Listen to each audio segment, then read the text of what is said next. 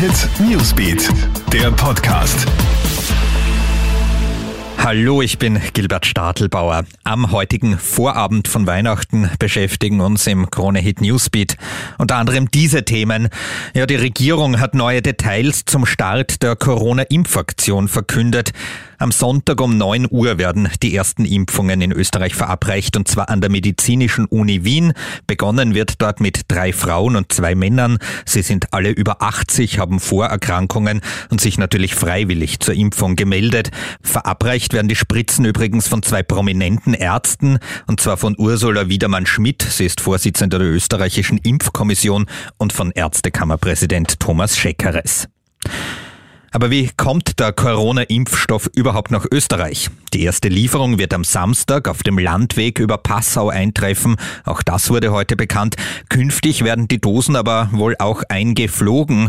Die Auer rüstet sich gerade dafür, dass der Impfstoff von BioNTech und Pfizer bei minus 70 bis minus 80 Grad transportiert werden muss. Ist eine Herausforderung. Dafür braucht es wohl Tonnen von Trockeneis an Bord und da arbeitet man momentan die erforderlichen Genehmigungen dafür zu bekommen, so die Auer. Bei uns in Österreich ist die kürzlich in Großbritannien entdeckte Coronavirus-Mutation noch nicht angekommen. Es gibt bisher keinen Fund, sagt Gesundheitsminister Rudolf Anschober heute.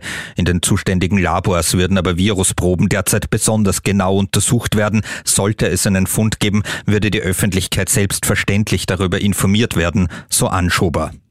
Und wegen Corona sind jetzt österreichweit die Führerscheinprüfungen gestoppt worden. Vermutlich können diese erst nach dem Ende des harten Lockdowns, also ab Ende Jänner, wieder stattfinden. Fahrstunden dürfen hingegen weiter durchgeführt werden, denn da sitzen nur zwei Leute im Auto.